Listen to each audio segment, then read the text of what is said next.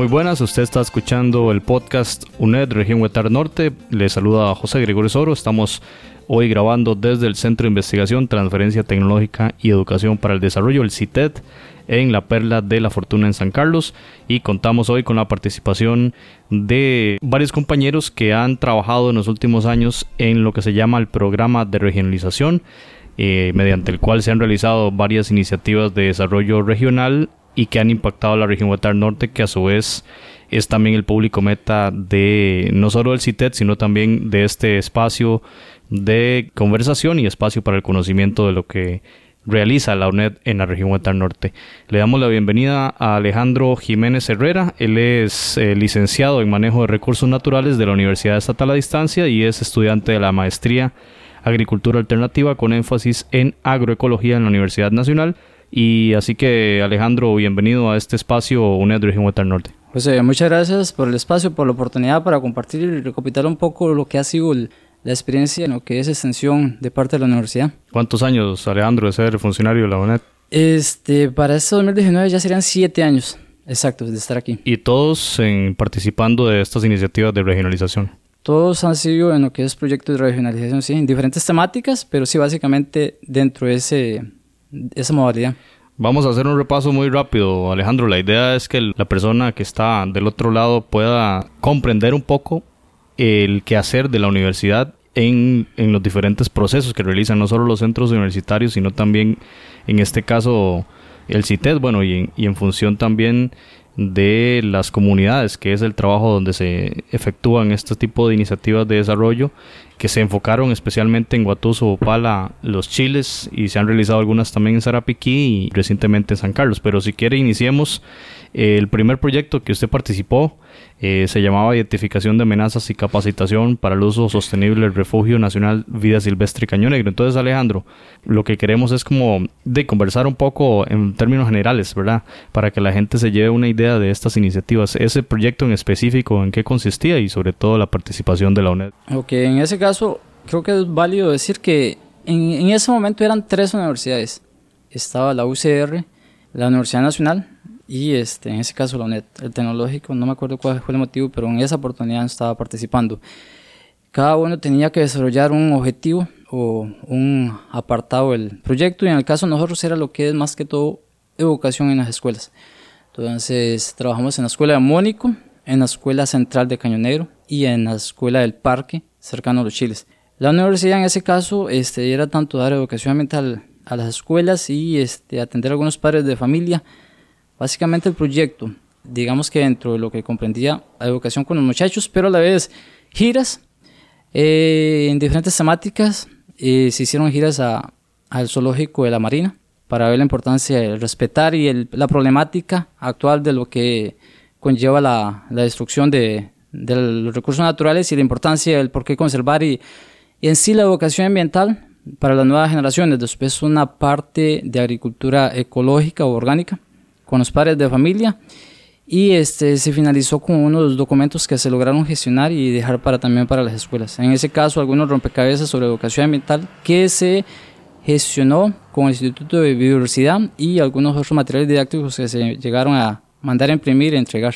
Entiendo que a partir de esa experiencia también se elaboró una sistematización del documento en el tema de educación ambiental. Digamos que como el producto final en el caso de la UNED, sí, es un documento que se llevó todo el año elaborando, buscando información, recapitulando, haciendo consultas.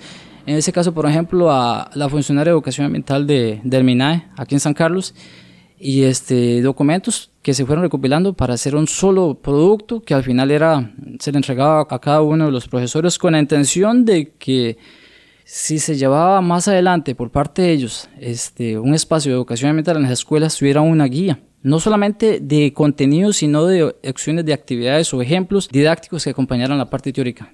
En esos espacios de intercambio con la comunidad, ustedes conversaban, digamos, de la problemática local que habría en ese momento con el tema de cultivos y el manejo de los, de los mismos.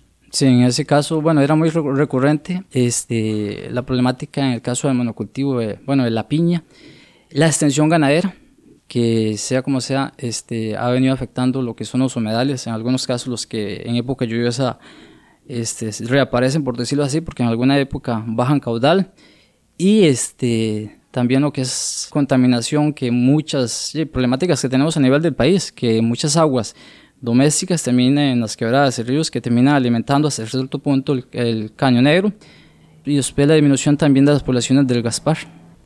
Muy bien Alejandro, brincando ya a los años siguientes, Usted participó en un proyecto que se llamó Fortalecimiento de la Gestión Turística Sostenible de los, cantones de Upala, Guatuso y Los Chiles, 2013-2014. Quizá un poquito que nos converse sobre esta iniciativa y la participación de su persona y de la universidad en este proyecto.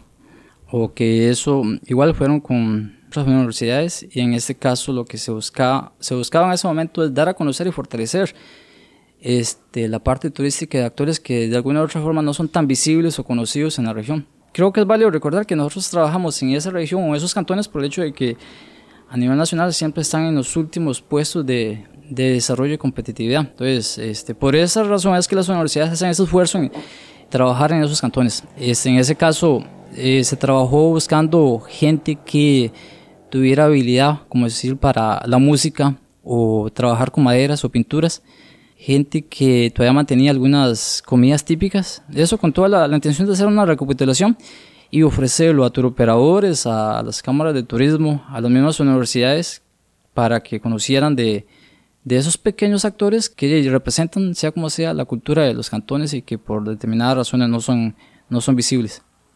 Muy bien, y de allí pasamos al 2015-2016, donde trabajó el tema de mesas de diálogo, que entiendo era con funcionarios también de la Dirección de Extensión de la UNED y que trabajaron en Cantón de Upala y de San Carlos. Quizás se me conversen qué comunidades y cuáles eran las dinámicas que se realizaban allí y, la participación suya, por supuesto. Ok, en ese caso ya la dinámica cambió un poco porque ya era solamente la universidad como tal. El proyecto tenía un componente social y la parte ambiental. En el caso de San Carlos, se trabajó en Platanar de San Carlos con un grupo de mujeres que a nivel de, de nuestra zona son conocidas. Ellas, este, digamos que el objetivo principal es el fomento y la el rescate de semillas que se han ido perdiendo, semillas criollas. Entonces, este, dentro del proceso se dio una capacitación, pero al final también un documento de lo que es manejo de conservación de semillas. Este, una de las actividades que se logró gestionar fue visitar este, un grupo en Guanacaste que eh, aparte de conservar semillas también tienen lo que es, están fomentando lo que son cocinas solares. Entonces se logró realizar una gira para que vieran eso una gira a Lina de Cartago, al centro especializado en agricultura orgánica. Se les dio una charla y se les mostró el santuario, bueno, el santuario banco, como le quieran llamar, de semillas, que se maneja con este, recipientes o frascos de vidrio, cosas muy rústicas, pero muy sencillas para conservar semillas. En el caso de Upala, eh, se atendió Yolillal y otras, creo que era Nuevo México, ahorita no, no manejo bien el dato Igual en esa área de lo que es la agricultura ecológica o orgánica, este, se estuvo año y medio. Básicamente iba por esa, esa parte también. Alejandro, es conocido acá en la región que, bueno, este grupo de la red de, mujeres eh, trabaja y ha realizado varias ferias de la semilla y, han tenido sus, sus, propias recopilaciones, ¿verdad? Intercambios e incluso en estas ferias realizan esa convocatoria para que la gente digamos, que recolecte y, e intercambie la semilla, hable de la semilla. ¿Cómo le apoyó el proyecto de esa actividad que usted menciona relacionado con la semilla? ¿Cómo fue el apoyo de este proyecto para fortalecer esas dinámicas que ya traían ellas? Eh, ¿Piensa usted que, el proyecto tuvo o incidió, digamos, en que ellas fortalecieran ese conocimiento y, continuaran con esa tradición y esas actividades de la Feria de la Semilla? Bueno, siendo directo en esa pregunta, seis meses después de que el proyecto, la participación con ellas terminó, me llamaron porque posteriormente lograron establecer y inauguraron el banco de semillas o el santuario de semillas, porque digamos a ellos lo que les faltaba era como este, un poco más de información para estar seguro de completar o qué llevaba o qué comprendía el santuario de semillas.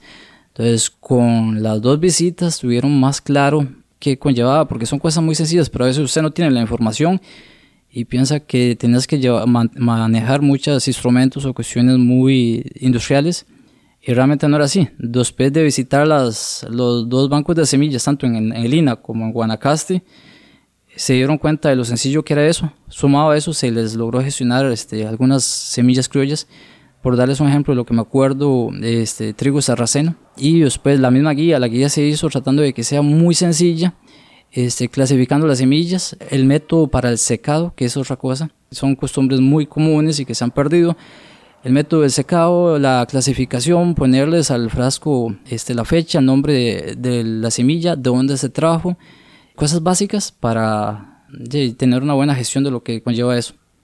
Muy bien, Alejandro, y también relacionado con las semillas y con la agricultura, llegamos al proyecto más reciente en el cual usted está trabajando desde el año 2017 y que tiene que ver con la elaboración de insumos e implementación de prácticas para el fomento de la agroecología en la región de Tar Norte. El tema de la agroecología, sin duda que lleva su marca, Alejandro, es el, el tema que más, digamos, le gusta, eh, supongo yo, ¿no? Usted me lo confirmará que más le gusta trabajar y en el que más se sienta sintonizado con la gente y, con esos conocimientos que ya de por sí es un tema disruptivo, ¿verdad? La agroecología que trae su, su fomento político de una producción en casa, una producción utilizando los recursos propios y que también en el tema del manejo ecológico, como su nombre lo indica. Entonces, quizá háblenos un poco, Alejandro, de, este, de esta iniciativa y de los lugares donde se ha desarrollado para también luego desembocar en en los impactos o los resultados que ha tenido este proyecto en la región.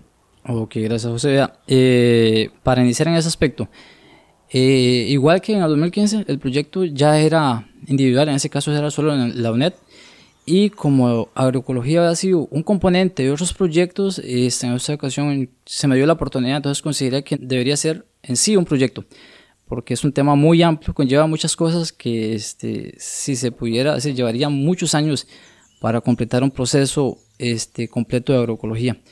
Eh, entonces se montó la propuesta, digamos que con las cosas básicas, las prácticas y insumos básicos que debería manejar un agricultor en, la, en el agrosistema o en la finca, pero sumado a eso también se visitaron y consultaron a, organizaciones de Upala para conocer el interés y la necesidad eh, sobre eso y la logística para montar bien lo que es el proyecto en sí comprendía o comprende 20 eh, sesiones. De esas 20 sesiones, 16 son teórico-prácticas. Se dan clases 4 horas cada 15 días.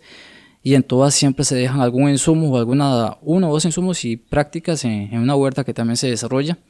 Después eh, hay otras dos, son charlas, en ese caso con profesores de la Universidad Nacional que me han ayudado en lo que es la parte apícola, la importancia de las abejas por la polinización. Entonces tenemos a, dos funcionarios que durante todo este proceso 2017 nos han colaborado con charlas.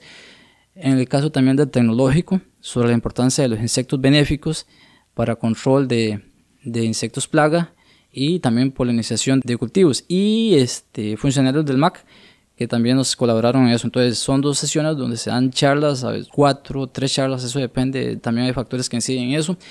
Y se culmina con dos giras a conocer fincas de la región que tienen ya años de trabajar de forma agroecológica. Eso con la idea de fomentar o fortalecer la parte teórico-práctica que se ve en la, en la clase. Entonces, para que la gente ya vea algo implementado en la vida real, lo que conlleva, que con ideas. Eh, lugares o organizaciones que se han trabajado durante estos años. En 2017 se trabajó con Asoprozón, es una organización que está en Quebradón de Upala. Eh, se trabajó con cerca de 20 miembros del grupo. Después estuvo con Azopave en el caso de Bijagua, igual con una organización que este, buscaba dar ese paso hacia la agricultura orgánica y este, se colaboró por iniciativa de la Asociación de Desarrollo de Valle Azul, una comunidad de San Ramón, de llevar el proyecto también allá a capacitar. En ese caso se capacitaron cinco maestros y este, ocho personas ya agricultores de la zona. En este caso, en el 2017, el 2018 se desarrolló igual también en Upala, pero en ese caso eh, se trabajó con, en América, una organización de mujeres. Después en San José Upala, otro grupo organizado de campesinos, ahí estamos hablando que eran o son 20 agricultores, y un grupo no organizado como, como organización, pero que estaban interesados en Canalete. Ahí se trabajó con 10 personas. E igualmente en Valle Azul este, la Asociación de Desarrollo volvió a solicitar por segunda vez o segundo año este, que se mantuviera el proyecto. Entonces ahí se trabajó, pero en ese caso no fueron maestros, sino con un club de mujeres que aparte de trabajar o establecer una huerta en la casa, también buscaban lo que es un vivero para producción del másico. y con personas aledañas que se dieron cuenta del proceso, entonces se acercaron al mismo. Entonces, estamos hablando que en dos años se trabajaron 6, 7 grupos. ¿Y este 2019 cuáles grupos serían? Ok, este 2019 inicialmente igual se, en este caso se visitó al MAC, a los funcionarios del MAC de Huatuso. A partir de ahí se nos dio una serie de contactos de grupos, entonces se les llamó, se convocó a una reunión y se estableció la propuesta. Y bueno, estamos trabajando eh, en Río Celeste. Ahí no hay un grupo como, como organización como tal, sino este, personas interesadas. Estamos hablando de ocho personas. Eh, algunos miembros del grupo indígena, la comunidad Maleco, ocho personas. Después, en las letras hay agricultores que trabajan lo que es la pimienta y este, que quieren incursionar en otros cultivos. Igual, no son como organización, pero que están con ese interés. Ahí se está trabajando también con 19 y San Luis de Pataste. Ahí se trabaja igual con 18 personas en este caso. Se hizo la huerta y los estudiantes realizan una vez por semana la aplicación de algún insumo, ya sea un biofermento o un biocontrolador para lo que es el manejo de la huerta. En esa huerta incluye también prácticas como asociación de cultivos, siembra hexagonal. Entonces, para empezar a, llevar a la práctica lo que en teoría se, se va desarrollando. Alejandro, ¿cuál ha sido, digamos, el aprovechamiento que estas más de 100 personas, calculando así por encima, han llevado las capacitaciones con su persona. ¿Cómo han aprovechado estas personas ese conocimiento? ¿Tiene usted información de huertas que hayan realizado en casa o productores que ya hayan implementado estas prácticas, cambiando, digamos, esa eh, práctica convencional de producción a una práctica más sostenible? ¿Qué información nos puede compartir, Alejandro? Ok, este, en el caso de Azopavi y Azoprozón, estamos hablando en Bijahue y en Quebrabón de Upala, este, el INDER les dio herramientas y otros materiales ya después de haber logrado, bueno, hay que aclarar que, que, esa propuesta al final si usted cumple los requisitos se da un título de aprovechamiento. Entonces es un papel que te dice o hace constar de que usted recibió una capacitación, en este caso de 95 horas en promedio, de lo que es agricultura ecológica. Entonces este, el INDER dio un apoyo.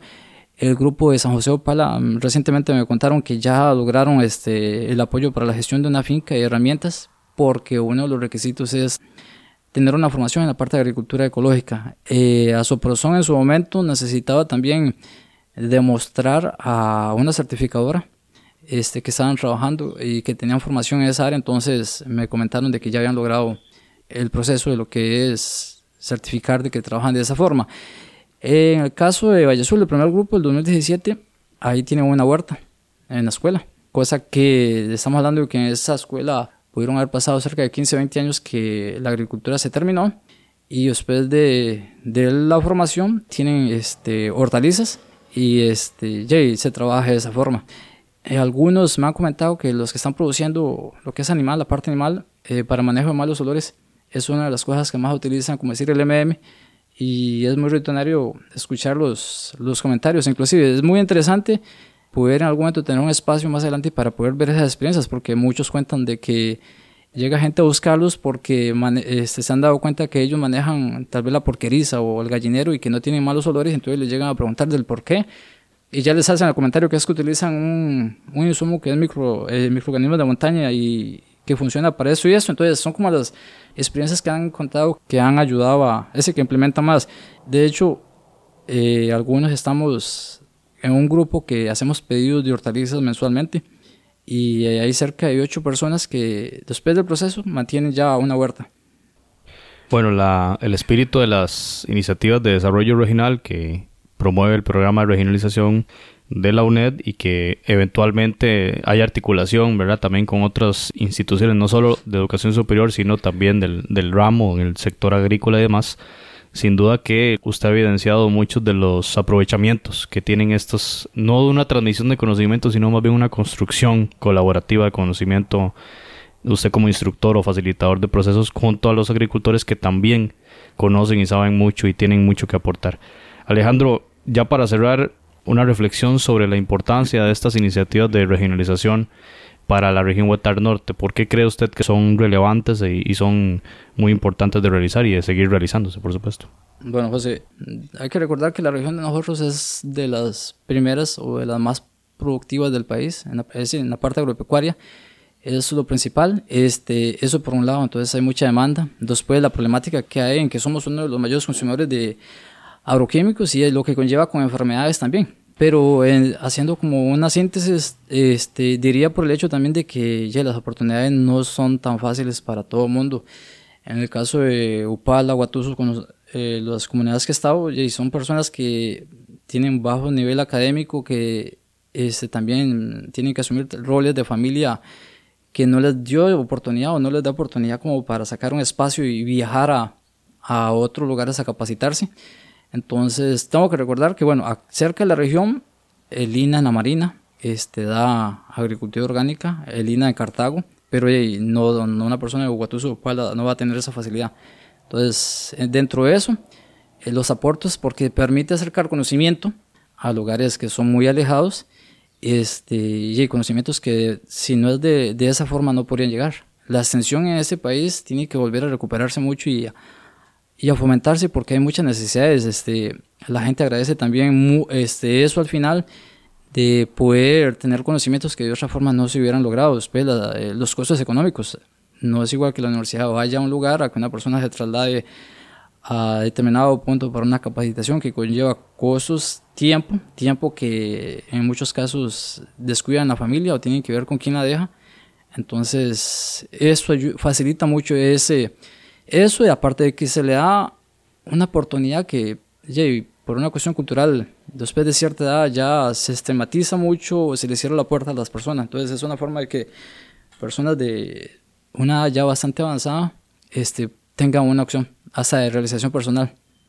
Ha hecho un buen resumen usted, Alejandro, del tema del valor social de la educación superior eh, pública en Costa Rica y por supuesto de cómo el programa de regionalización universitaria lo hace en esta zona norte de Costa Rica. Agradecerle mucho a Alejandro Jiménez Herrera, manejo de recursos naturales, licenciado en esta carrera de la UNED y estudiante de la maestría Agricultura Alternativa con énfasis en, agroecología de la Universidad Nacional. Gracias Alejandro por su participación en este podcast. José, muchas gracias por el espacio, el momento y contribuyendo con lo que venga adelante.